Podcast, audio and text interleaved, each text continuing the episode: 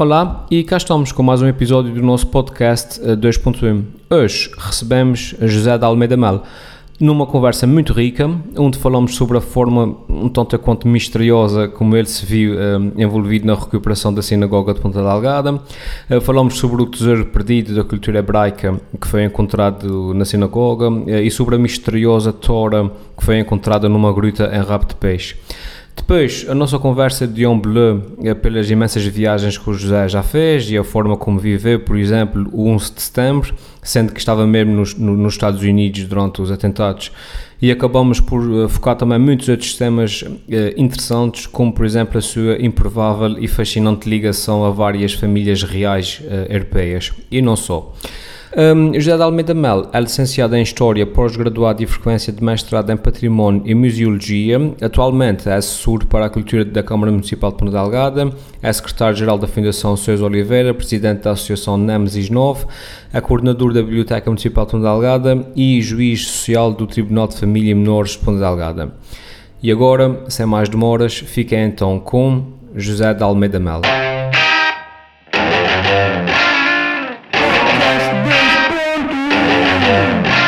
Estamos a gravar. Então, estamos a gravar o primeiro episódio do podcast 2.1 na Rádio Atlântida com um convidado. Nosso convidado de hoje é o Dr. José de Almeida Melo. Muito obrigado, José, por estares aqui connosco. Obrigado, eu. Nós uh, já tínhamos combinado que a parte da formalidade ficava só mesmo na apresentação do nome a primeira vez. Uh, e então, uh, cá estás tu, primeiro convidado já tínhamos falado do teu nome, ainda não sabíamos que íamos ter esta parceria com a Rádio Atlântida, portanto já, já considerávamos que serias um convidado excelente uh, para estás aqui connosco. Um, de maneira que, tal como tinha dito aqui no início, enquanto estávamos aqui à, à conversa, uh, pré-início da gravação, pá, eu, eu acho que tu tens tantas áreas que eu considero interessantes. És um tipo de área de história, sabes imenso sobre história, nomeadamente factos interessantes sobre a história dos Açores e não só. Uh, mas és um tipo que trabalha na Câmara Municipal de Ponta Delgada, que está ligado também, ligado, e eu diria um dos principais dinamizadores da Sinagoga de Ponta Delgada. Epá, portanto, nem sei por onde é que é de começar. Qual é a tua sugestão? Exato.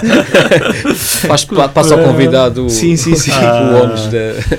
Talvez por presente. É.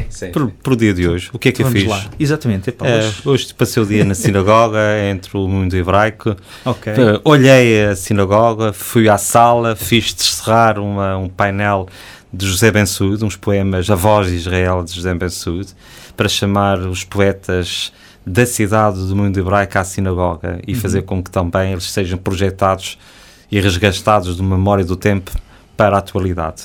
Hoje foi este encontro com José Ben Suud, uma figura bem conhecida da história dos, dos açorianos do século, finais do século XIX, início do século, do século XX. Ele que é descendente dos judeus e dos fundadores da sinagoga de Ponta Delgada, é descendente dos fundadores. E hoje chegamos nas escadas, essas escadas que levam ao patamar eh, do andar, do último andar, do segundo andar, o terceiro piso da sinagoga. Hoje subimos as escadas e olhamos a voz de Israel de José Ben Suud. Portanto, o dia hoje é marcado para mim pelo este encontro com José Ben Suud através da sua poesia. É um painel que de azulejos? Não, um painel de, de lettering projetado diretamente na Ah, parede ok. e que, enfim, as pessoas quando subirem as escadas ou descer as escadas vão olhar José Ben Suud e vamos descerrar de David Cohen, de José Spag, outros poetas do mundo hebraico nascidos na cidade de Ponta Delgada, que são poetas açorianos ou portugueses e que, hum, e que são esquecidos no tempo e nós também queremos resgatar das nossas páginas da história açoriana estes poetas e projetá-los para o tempo de hoje, para que as novas gerações, os turistas, os curiosos, as pessoas todas que queiram conhecer José Ben Saúde ou os poetas hum, açorianos de origem hebraica possam também os conhecer na sua casa-mãe, que é a Sinagoga Sharaz Azamin de Ponta Delgada. E de maneira que, entre muitos outros legados que nós temos vindo a resgatar da sinagoga, nomeadamente o arquivo histórico que estava lançado ao lixo, entre ratos e tudo picado. Estamos a resgatar, estamos a organizar, a catalogar, a inventariar. Uh, estava tudo dentro da sinagoga ou não? Tu é que andaste à procura? Grande parte dos legados que estavam da sinagoga, quando eu, aliás, eu entro na sinagoga em 2000, uhum. uh, após um convite que estive uh, por um grupo de americanos liderados então por, uh, por um, uns, uns, judeus americanos, entre os quais fazia parte Alfredo, Bensu, Alfredo, Alfredo Alves. E quando fui convidado para recuperar a sinagoga, quando cheguei em, em 2000 à sinagoga, encontrei uma sinagoga completamente em ruínas pois. e havia uma caixa cheia de, de papéis. Estes papéis eh, eram estavam todos eh, rasgados, eram ninhos de ratos, havia ratos no seu interior e durante quase nove anos eu nunca mexi na caixa porque tinha medo de mexer na caixa devido a alguma doença que poderia uh, claro. com, apanhar, sim, apanhar sim. principalmente a urina uh, do rato. Sim. Claro. E há 2009, 2008, 2009 eu decidi vazar no meio da sala a caixa dos papéis picados, dos ninhos ratos, uhum. e para mês de luvas e máscara. Aliás, há várias imagens, que, várias imagens que tratam disto. E o que é que encontrei? encontrei de facto um tesouro. Aliás, hum. foi noticiado no jornal Soriano Oriental de essa... então, e depois mais tarde foi noticiado, semanas depois, foi, foi, notícia a nível nacional do Diário de Notícias, que dedicou uma página ao, ao encontrado. E hoje faz parte do nosso arquivo grandes uh, documentos, muitos documentos, pergaminhos, uhum. tecidos, uh, estavam nesta caixa que, tinha aí, que estava pronta para seguir ao lixo uhum. e que entravou por estar no último andar da casa e durante 30, 40 anos ficou abandonada num canto e quase 30 ou 40 anos depois alguém eu, uh, encontrou esta caixa, que fui eu, e recuperou os conteúdos, ou que estamos a trabalhar neste, neste momento, os uhum. conteúdos desta caixa, que é muito interessante e que faz parte também da história dos judeus na cidade de Ponsalgado uhum. e mesmo nos Açores. Uhum. Mas tens esse fascínio pelo, pelo universo uh, da religião judaica? Isso, eu isso confesso que não sei como é que apareceu isto. Aliás, ainda hoje, em uma conversa que tive com uma amiga minha, nomeadamente a Angela Almeida, que me perguntava como é que entrei para o mundo hebraico. Eu, de facto, não sei. É, é de facto uma enigma que, que não consigo saber como é que eu caí eh, neste universo e como é que trabalhei. Eu, hum, eu em 1999, a minha avó eh, as minhas duas avós eh, têm nacionalidade norte-americana. A primeira, nascida em 1895, em New Bedford, e a segunda, nascida em 1912, é, é também nascedinha, mas depois naturalizou-se norte-americana, e a de 1912 era viva em 1999, uma vez que morre em 2004. Eu passei muitas férias em casa da minha avó um, materna e em 1999, 1900 e 2000 eu fiz a passagem de ano na Times Square em Nova York. E quando regressa. Arriscado, não? é, muito arriscado.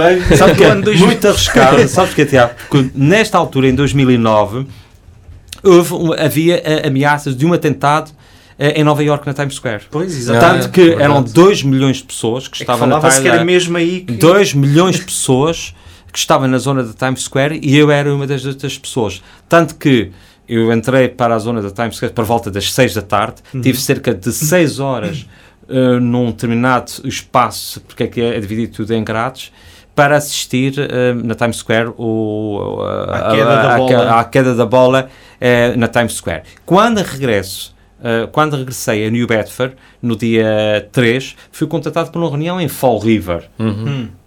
Esta reunião foi a reunião determinante na historiografia e na história da, da sinagoga. Foi aí que me contataram e que me pediram para, uh, para liderar um grupo de, de pessoas para se recuperar a sinagoga de Ponta Delgada. E assim aconteceu, e no dia 23 de abril de 2015, nós uh, uh, reabrimos a sinagoga após uma longa demanda de aventuras, de avanço e de recuos, uhum. mas que nasceu efetivamente nos Estados Unidos, nasceu da minha ida de passagem de ano de 99 para 2000. Nunca entendi e nunca soube porque é que fui chamado, como é que o meu nome apareceu para ser convidado para recuperar, porque quando na altura, aliás, ainda lembramos disto, estava, eu estava na universidade, já te conhecia sim, nesta sim, altura, sim.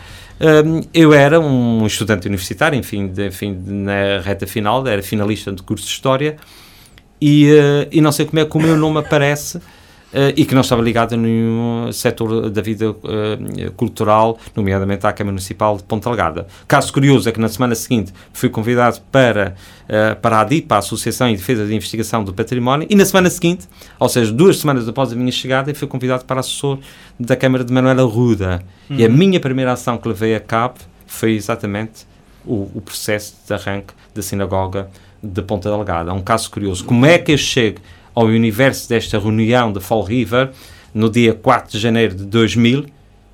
Não persigo. Nunca ninguém me conseguiu explicar, Deve porque também pediam explicar, não, não sei. Check. Portanto, isto só para dizer que foi, e agora uh, relembrar-me de uma outra história, em 2000, eu estava, de 99 para 2000, eu estava na Times Square em, em Nova York, mas uh, 4 para 5 anos antes eu tinha estado em Nova York eu tinha estado em Nova York e alguns anos antes, ou seja, no dia 19 de, um caso curioso, 19 de agosto de 1989, eu estive também em Nova York e subi às Twin Towers. Hum. Portanto, às Torres Gêmeas. Pois então, um, em disso. 95 eu estive novamente em Nova York. Em 99 eu estive em, em, em, Nova York, passei pelas Torres Gêmeas, é um caso curioso isto que vou dizer, porque isto também é uma conversa informal, sim, e sim, este Fediver é um caso que eu uh, nunca contei, até aliás é, é uma novidade, é que uh, no dia, uh, e depois volto outra vez a Nova York, no dia uh, 6, de, de, 6 de setembro de 2001. Ou seja, eu cheguei aos Estados Unidos. Uma semana em, antes? Não uma semana antes, três ou quatro dias três antes, ou quatro dias, antes sim, da, do atentado. Sim. Eu passei, eu saí no aeroporto onde os aviões uh, uhum. saíram da uhum. torre de, de, de, do Logan Aeroporto uh, uhum. em, Boston. em Boston. Eu estive no dia 6 no dia 5, no dia. Não, dia 6 em Boston, estive depois eh, no, no, dia seguinte em Nova York, no dia 8 estive em Springfield. Uhum. Ou seja, os terroristas, é, os aviões dos terroristas saíram da cidade de, do aeroporto de Logan Airport, ou saíram da cidade de Boston, uhum. atacaram um, as torres de Nova York e tinham passado por, por, Springfield.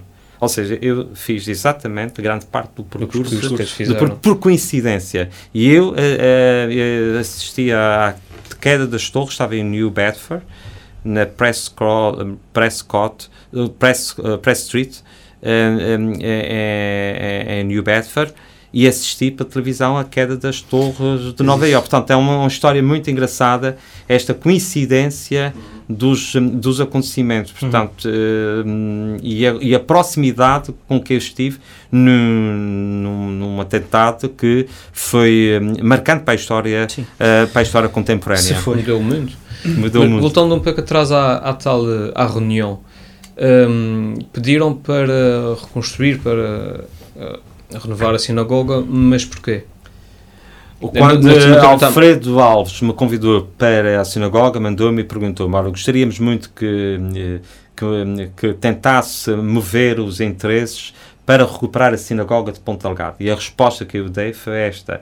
Eu sou um estudante universitário, embora não sou reta final, não ocupo nenhum cargo de relevância. A única coisa de relevância que eu, acompanhava, que eu ocupava era o coordenador do departamento cultural da Universidade dos Açores, da, da Associação Académica da Universidade dos Açores. Uhum.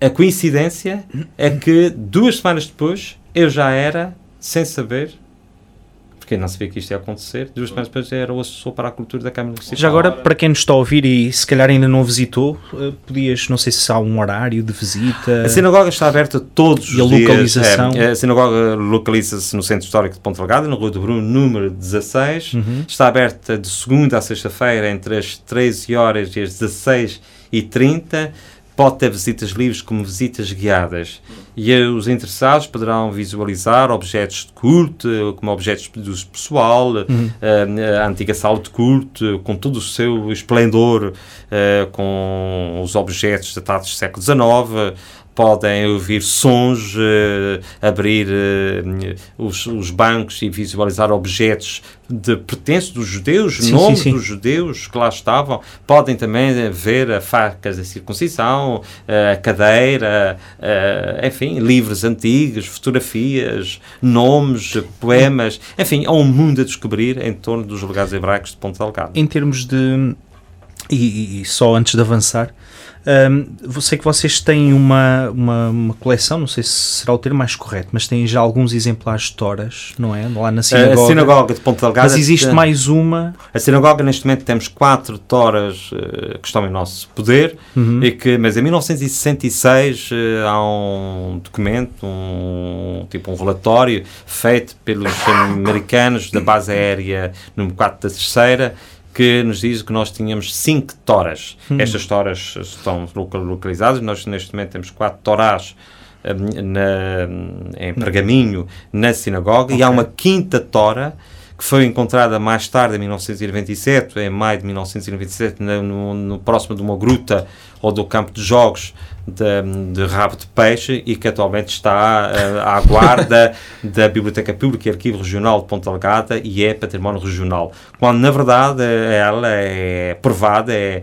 é documento que é da sinagoga, que é da sinagoga okay. de Ponta Delgada e que, no meu entender, deveria de regressar quanto antes ao espaço de origem, hum. por várias razões. Logo, porque há um museu e a, e a, e a sinagoga foi recuperada. A sinagoga foi recuperada pelos, eh, pela Câmara Municipal de Ponta Delgada, que é proprietária neste momento, mas também com grande intervenção da, da sociedade civil, principalmente a norte-americana. Mas também muitos judeus, descendentes judeus miquelenses vivendo nesta ilha, devolveram à sinagoga muitos pertences. Portanto, todos têm vindo a fazer a sua parte, a Câmara Municipal já fez a sua parte, a sociedade uhum. civil tem feito a sua parte. Julgo que também está na altura de, uh, uh, no bom sentido, obviamente, da palavra, do Governo Regional fazer a sua parte e devolver aquilo que é dos judeus à casa de origem, que é a Sinagoga Sharaz Amém. Muito bem. Olha, um tema interessante. Estava tá, numa havia, Eu lembro-me de ter ouvido esta história de, de, da Tora que foi encontrada numa gruta em rabo de peixe. Como é, mas, mas como é que ela vai lá parar? Esta é uma história muito complexa. Não muito conseguiste ainda... Há uma história que nós não sabemos qual é. Há uma história que diz que a Tora tem origens em Porto Judeu, foi encontrada em Porto Judeu, eh, por volta de abril de 70 ou de 71. Portanto, Porto Judeu e Ilha Terceira. Ilha Terceira.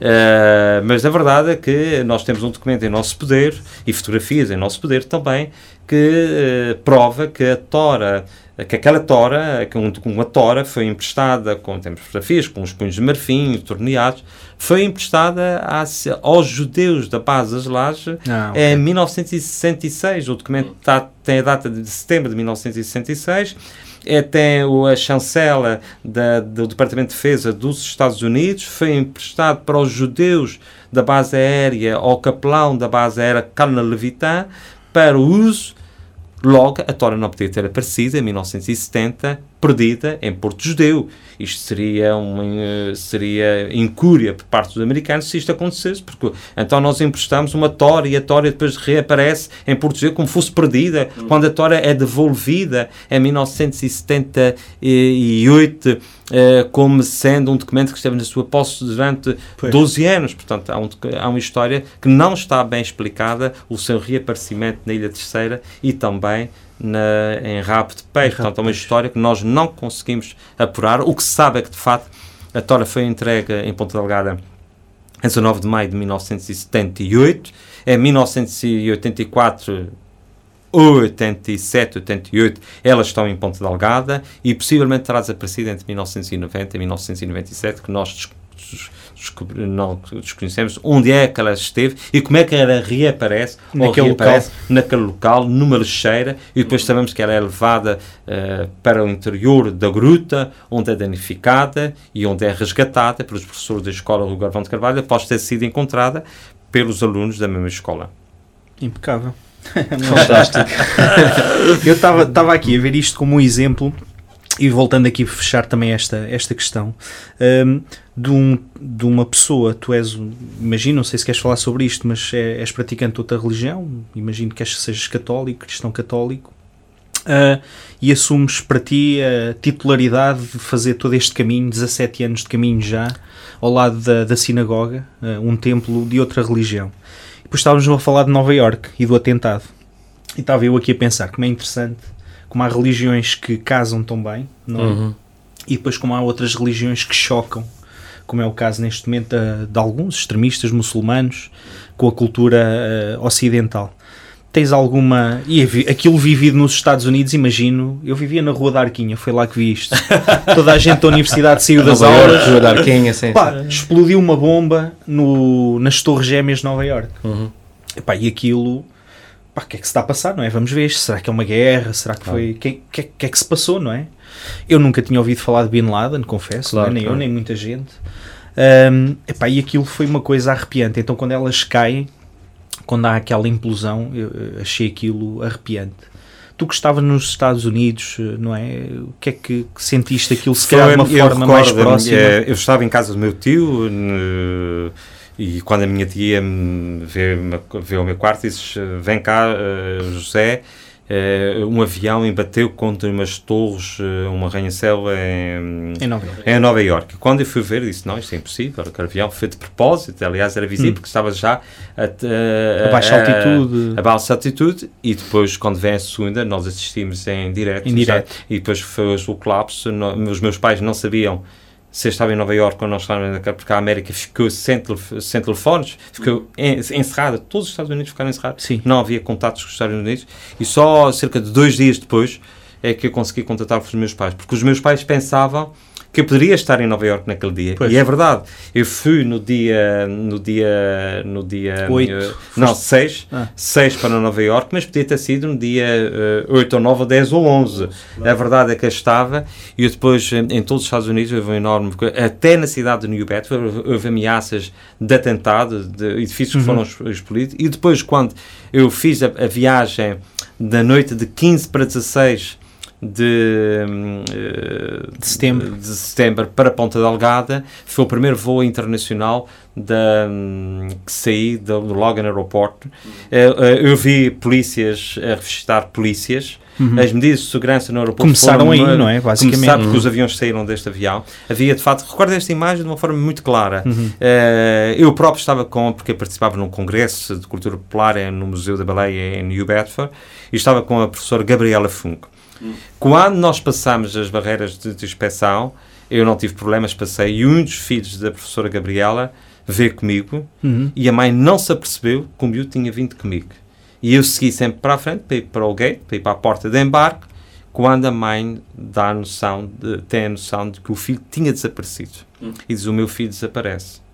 E faz um alerta, eu estou numa loja a fazer umas compras, e eu deu para mim com seis ou sete polícias à minha volta a saber quem era, quem era e quem era a criança que estava comigo. Pois. Ah. Portanto, as medidas de segurança e o medo e o terror que se assiste naquela primeira semana Uhum. e naquele, naqueles dias nos Estados Unidos, principalmente em Boston, no Logan Airport. Eu conheço uma pessoa que também dias depois foi mandada parar lá no, nos Estados Unidos, eh, no aeroporto, eh, porque trazia um, um livro eh, e na contracapa, na capa tinha um, um senhor eh, de- assim com uma barba grande, Uhum. com um aspecto meio, meio muçulmano e mandaram-lhe parar e tal.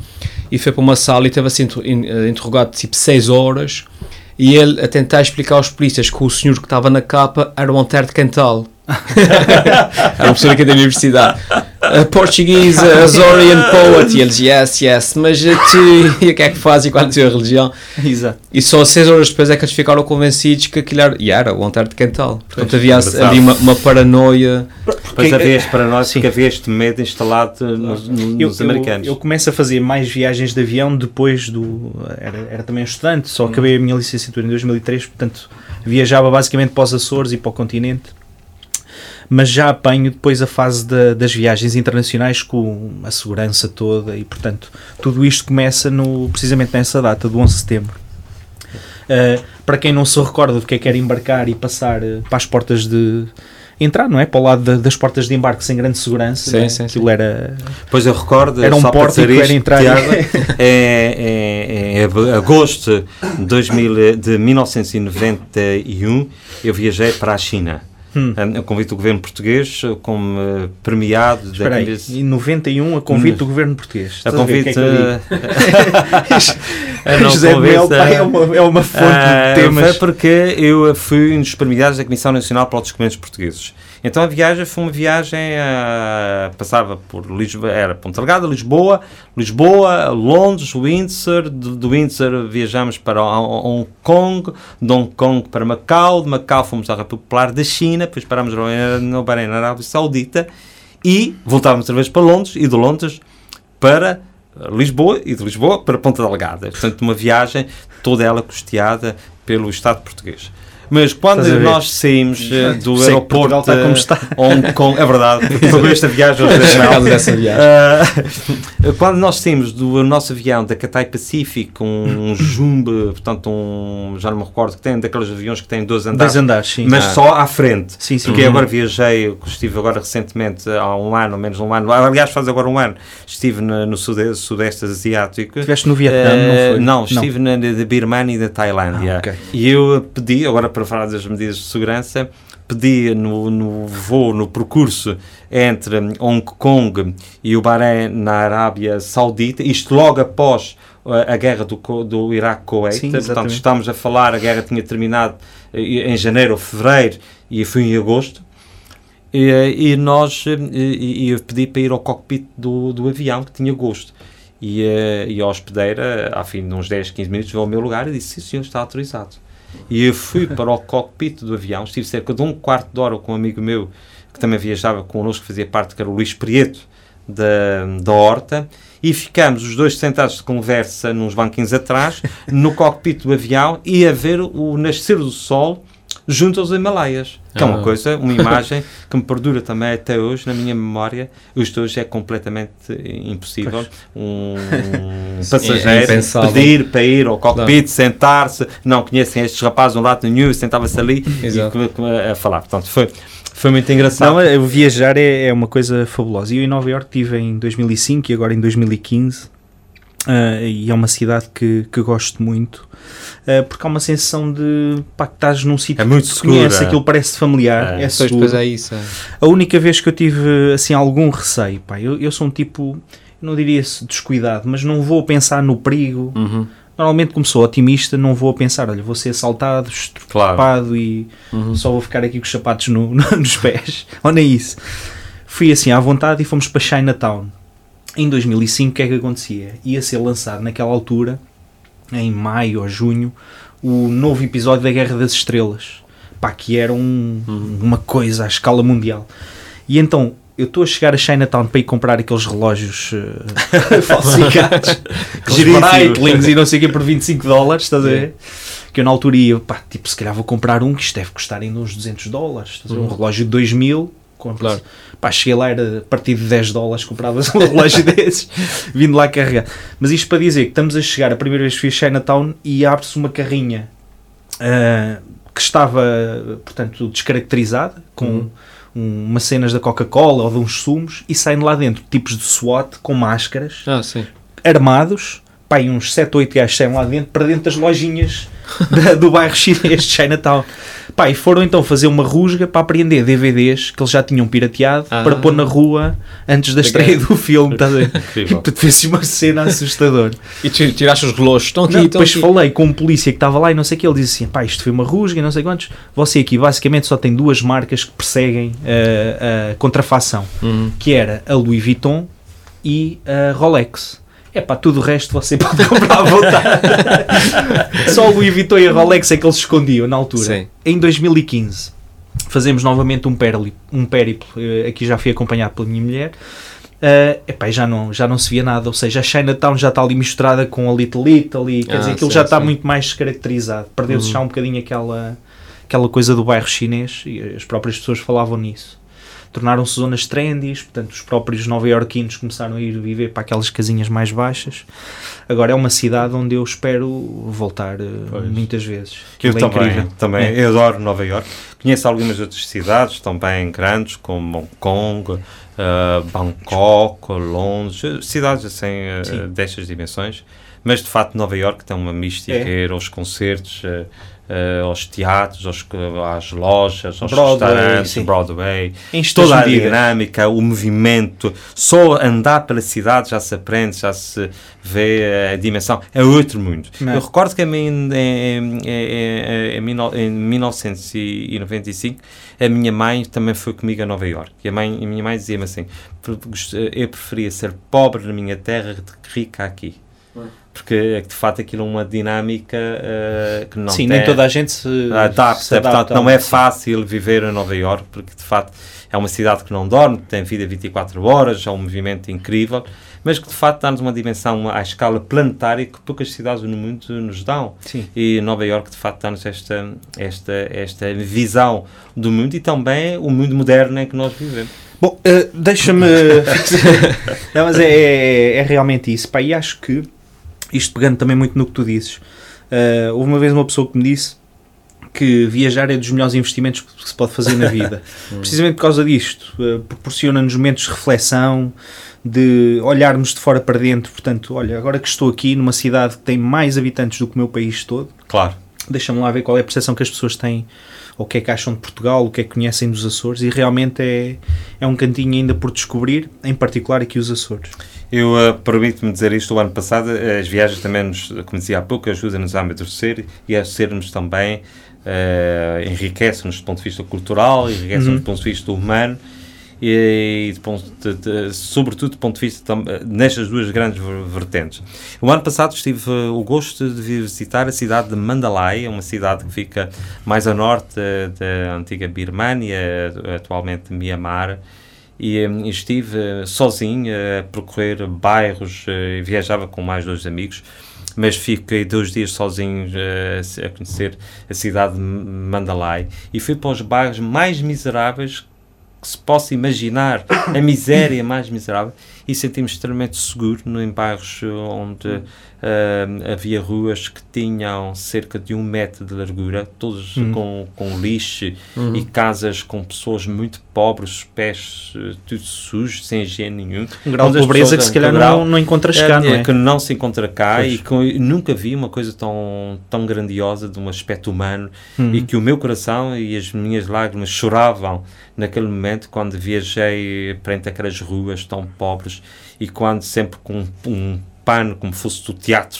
de uma grande ópera, de um grande espetáculo, um pano caía, eu vi no seu, trás deste pano que, na- que era uma casa, mas a casa não tinha mais que possivelmente metade deste, deste estúdio, era uma senhora de idade ou eram crianças e que me olhavam para mim com um sorriso e com uma alma, com uma amabilidade e que me acolhiam com a sua simplicidade e olhavam para mim com uma alegria enorme. E eu, numa terra tão distante, senti de facto esta grandeza humana, da simplicidade das pessoas, do percorrer destas pessoas na vida em que nós reclamamos por tudo, reclamamos porque temos um buraco na nossa rua, reclamamos O, o porque Wi-Fi, o Wi-Fi não muito não forte. tem o Wi-Fi, tem, ou então qualquer coisa, e o resultado, há pessoas que vivem praticamente sem nada Uhum. e são tão felizes, enquanto há pessoas que vivem com tanta coisa e são tão Mas, tal- mas infelizes. talvez sejam felizes porque nunca tiveram mais do que Nunca não, não tiveram, sabem o que é. Não sabem o que é Sim, É. tem ter. tudo aquilo que é essencial para É. elas, elas têm. De É, repente. sim. É, alguma saúde, alguma comida, conseguem estar É, com os sim. filhos, É. algum Sim, e trabalho. aliás, quer dizer, ir à talvez- Birmânia tentar-nos esta dimensão a um povo de afetos. Eu, esta viagem que fiz no ano passado, de facto, marcou-me, é a viagem sobretudo dos afetos. Foi uma Hum. viagem de afetos. Eu chorei com o povo birmanês, no sentido que foi uma viagem de afetos, não foi, foi uma viagem cultural extremamente rica. Contatei, viajei, tive grandes experiências, fui para, para, para, eh, ao encontro dos povos tribais, para o meio da mata, Uhum. canoa acima, mochila às costas, mas foi sobretudo uma viagem de afetos, porque o povo todo é um povo, são mais de 130 tribos. Mas sentiste Ah, seguro lá muito Myanmar, seguro. É um não país que eu aconselho toda a gente a viajar para a Birmânia. É um país extremamente seguro, é um país de afetos, é um povo sorridente. Não, os povos, as pessoas, uh, su- na sua miséria extrema, estão constantemente a acolher-nos com os braços abertos, uh, com um sorriso, desde as crianças uh, aos, mais, aos, mais, aos mais idosos. Mas é preciso uma certa preparação mental para viajar Sim. devido à gastronomia. Mas curiosamente a descrição, é engraçado, a descrição que estás a fazer, eu consigo imaginar um, um americano, um, um inglês a vir aos Açores há 70 anos atrás e tem exatamente a mesma, percepção. Aliás, isto está-se Ah, porque, eh, por exemplo, eh, eu eh, recordo, aliás, isto, eh, eu publiquei eh, agora em- no início, eh, em finais de, de- antes, eh, em agosto, eh, finais de julho, início de agosto, dois livros, um dos quais foi o álbum Michelense. Uhum. E o álbum Michelense que publiquei, eh, que é um conjunto de quase 300 e tal imagens, eh, alguém me disse, olha, sabe que eu não gosto muito do seu livro. E eu disse, então porquê é que não gosta muito deste livro? Sabe, faz livros sempre particularmente tão bonitos. E este livro não é bonito, porque dá-nos, é um livro que dá uma imagem muito triste, Ah. como é que nós éramos. eh, E eu respondi, pois, eh, Mas mas, as imagens provam que nós éramos Exato. assim. Pois. Portanto, o nosso povo não tinha casas de banho, a maioria do mundo rural, as pessoas andavam com os pés no chão, Uhum. trabalhavam de sol a sol, não tinham terras eh, para produzir, não tinham dinheiro, tinha uma igreja, uma igreja com enorme poder em, em todo o ano e, e vivia-se dois ciclos muito centrados, o ciclo agrário e o ciclo religioso, eh, assim por dizer, à mistura com o ciclo profano, e, e a vida era, era a dualidade entre a vida e a morte, Uhum. e a vida é uma dualidade entre o dia e a noite, Claro. a vida entre, a dualidade entre os ricos e os pobres. Tu, eu por acaso não sabia desse 1991 que foste a convite do presidente, então, Não, do governo eh, do português. governo português, mas não foi do presidente da República, Não, foi do governo. não, não, do governo. O governo era Cavaco havia- Silva? Não sei quem era em 91, não me recordo quem era. Ok, mas onde eu queria chegar é que tu és uma pessoa que já ou privaste ou tiveste a oportunidade de estar e cumprimentar e conversar certamente com várias pessoas eh, do mundo da política, eh, do mundo da monarquia também, não é? Sei que ainda agora recentemente nós recebemos aqui ehm, os, eh, portanto, a família real portuguesa, o Dom Duarte com a Dona Isabel, não sei se os filhos também vieram, mas penso que veio mais alguém com eles, ou algum dos filhos.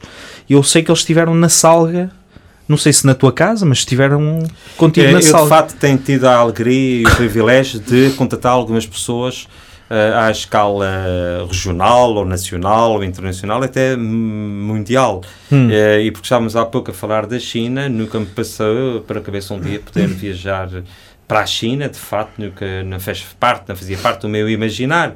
Voltar à China, mas sempre me fascinou de facto o último imperador, uh, Puyi, e a figura de Puyi da realeza. Mas é que uh, em 2004, 2003, tive o gosto de acompanhar e de desertar e de estar ao lado, sozinho, com altas medidas de segurança, que a vice-primeira-ministra da China, uh, aqui em Ponta Delgada, foi indicado Ah, ok. pelo, pelo gabinete do, do Ministro da República, para, que indicou o, o governo português para indi- indicar uma pessoa para acompanhar a vice-primeira-ministra da China eh, às sete cidades. Eu tive o gosto de estar ao lado, aliás, tem várias fotografias que eu estou ao lado e acompanhei desde, a- desde o aeroporto da escada com a passadeira vermelha até eh, às sete cidades e vice-versa, Ponta Delgada, e depois no outro dia também.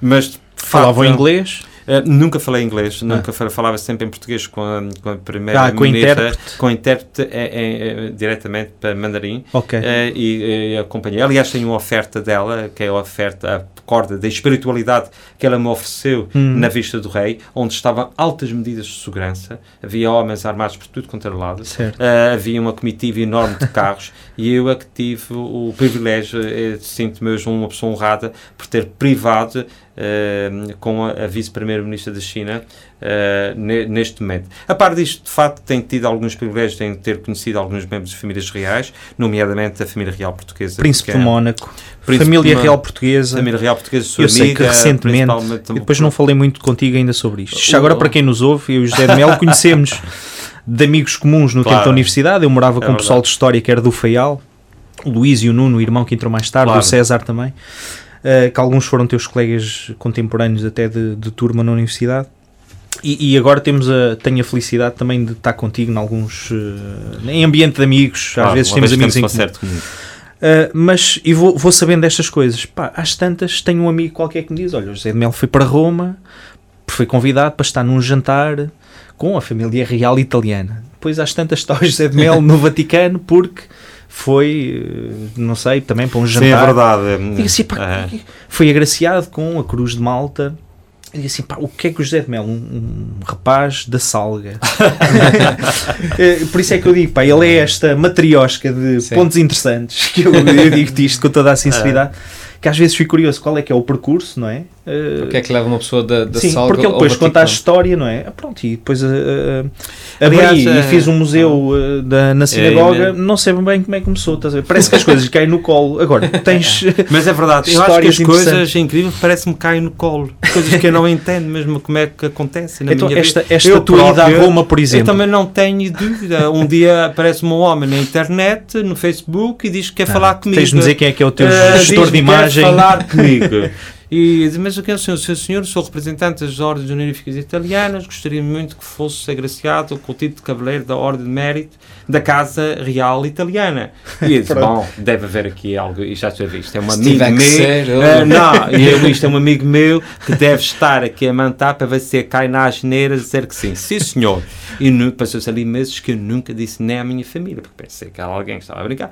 Um belo dia chega, a rece- recebe em casa uma carta da chancelaria da Casa Real Italiana a convidar-me a convidar-me para uma festa e para uma cerimónia que esteve lugar em, em- em- na Universidade de São João de Latrão, em Roma, que foi o ano passado e depois para um jantar que teve lugar, um, de facto um jantar eh, memorável que nunca tive na minha vida, com a família real italiana, uma vez que o convite partiu mesmo do chefe da Casa Real Italiana, estive com, com o, o, o príncipe de Piemonte, com o príncipe Filiberto, com Marina de Saboia, nos dois dias a convite e depois fui também eh, tive a, a- alegria este sim também as lágrimas caíram-me da, da emoção quando sabia que ia ao Vaticano à praça, estava certo que ia à praça de São Pedro, mas não sabia que acompanhava o, o, o príncipe Emanuel Filiberto eh, eh, numa zona VIP sentado a 10 ou 12 metros do Papa Ah, na praça de São Pedro com milhares de pessoas cá em baixo Hum. e eu faz, o príncipe estava na primeira fila e eu estava em relação ao príncipe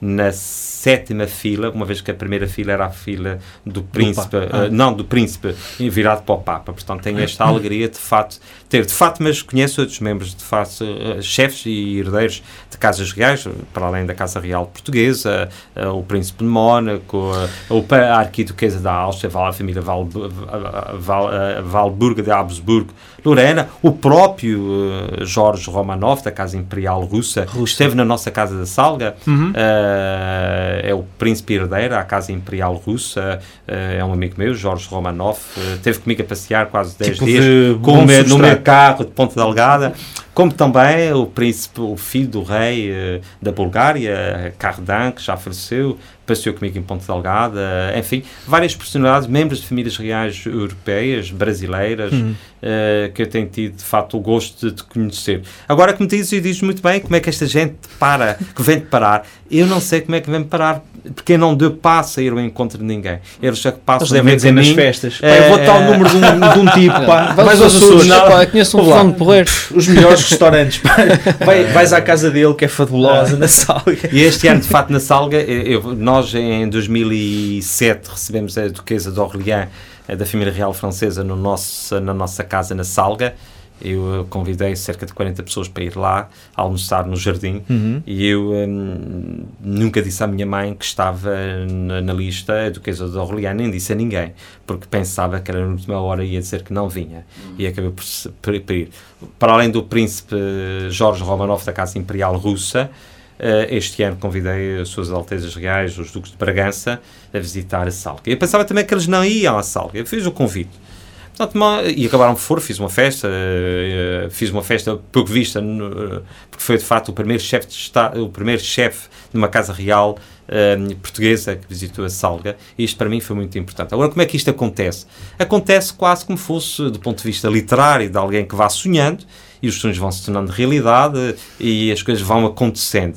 Não há uma planifica, não há uma, nada é planificado, nada é pensado. Apenas o, o- Jorge Romanoff, como é que eu conheci o Jorge Romanoff? O Jorge Romanoff cai-me na mão no final de uma passagem de ano. Eu estou numa casa de um amigo meu e de uns amigos meus e de repente eu olho para o Jorge. E o Jorge quem era? Era um espanhol que estava de férias cá. E disse, mas quem é este rapaz? O Jorge, como o Tiago, o Helder, estamos sim, a sim. falar, e de repente eu olho para, o, para o dedo do Jorge e vejo que ele tem de facto um anel que chama-me a atenção. Isso, Jorge, tens aí um anel de um brasão brilhante, o que é isto? Ele disse, sim, o anel da minha família. Eu disse, posso ver? e ele dá-me o anel e mete o anel no meu dedo. Portanto, imagino vocês o anel do, do como fosse o czar da Rússia no meu dedo e coloco debaixo do, da luz e começo a verificar que de facto havia uma águia biféstula, uma águia com duas cabeças. Sim, sim, sim. Isso, então a coroa. E digo, ó Jorge, Barão, Visconde, Conde, Marquês, Duque. E ele diz, não, nem uma coisa nem outra. É a águia, é, é a coroa imperial. E só Jorge, não pode ser a coroa imperial. Quem pode utilizar isso são os membros das famílias imperiais europeias. Ou também o, o, uh, ou, ou a família, neste caso, sim, a minha família da Rússia. Isso, bom, ó Jorge, quem utiliza aqui a família da Rússia, esta, este brasão, quem tem só o direito de usar é o chefe da Casa Imperial Russa. E ele diz, sim, eu, eu sou muito eu gosto. sou, eu sou, sou eu, sou, eu sou. E disse, não, não pode ser. Como é que pode ser? E ele diz, não, eu sou o filho de Maria Romanova. Eu disse, como é que pode ser o filho de Maria Romanova? E eu, como é que pode ser o filho de Maria Romanova em rabo de peixe? E ele Que diz, não, eu sou o filho da Maria. Eu disse, não, estás a brincar comigo, tu não és o filho de Maria Romanova. E quando ela pega no telemóvel e dá-me o telemóvel, eu vejo ela de braços e os beijinhos com a mãe, a grande duquesa da Rússia, Maria de Romanov. E nem queria acreditar que estava perante o tal. Como é que ela chega a mim? Para estas vias. Portanto, isto só para vos dizer que muitas das pessoas, às vezes, que me passam por mim, não são. eh, não é eu que venho em encontro, ou como cavaleiro da Ordem de Malta, ou cavaleiro da Ordem da Casa Real de Savoia, ou ir ao Papa foi pensado, ou estes com, com, figuras nacionais da política, nomeadamente a vice-primeira-ministra da China, mas também com embaixadores de diversos países. Isto é pe- pensado? Não, não é pensado. Parece que faz parte de uma, de uma história quase que literária de um jovem que vende a salga, de uma freguesia com 500 habitantes, uma freguesia que não tinha luz elétrica, e que a história vai se desenrolando e este sujeito vai entrando nas casas reais da Europa, vai para baixo, vai para cima, vai visitando o Primeiro-Ministro ou o Ministro dos Negócios Estrangeiros, vai sendo recebido por isto, vai sendo recebido por visita o Vaticano, eh, vai aos Estados Unidos, fala para o Senado, o Senado mete-se Ah, é de pé. Aliás, esta história do Senado Tiveste- é quase que incrível, contada, eu acho, que pouca gente Tiveste este ano já? Não, foi, o- ah, foi o ano passado, No em ano passado. 2016. Sabias disto? Uh, que foi uma Não, coisa não. também incrível, quer dizer, eu sou, fui agraciado com- pelo Senado de Massachusetts, até aí, a minha intervenção sobre o lugar das, das sinagogas. Mas até aí eu acho que era uma coisa agraciada. Há uma, Uhum. entre outros, que é agraciado. No dia seguinte, uh, no dia 9 de, de julho de, 19 de 2016, eu sou convidado para, visita, para ir apresentar cumprimentos ao Presidente do Senado. Portanto, não é um Senado qualquer, ou o Senado mais antigo dos Estados Unidos, ou o Senado de Massachusetts, é dali que nasce toda a Revolução Americana. Aham.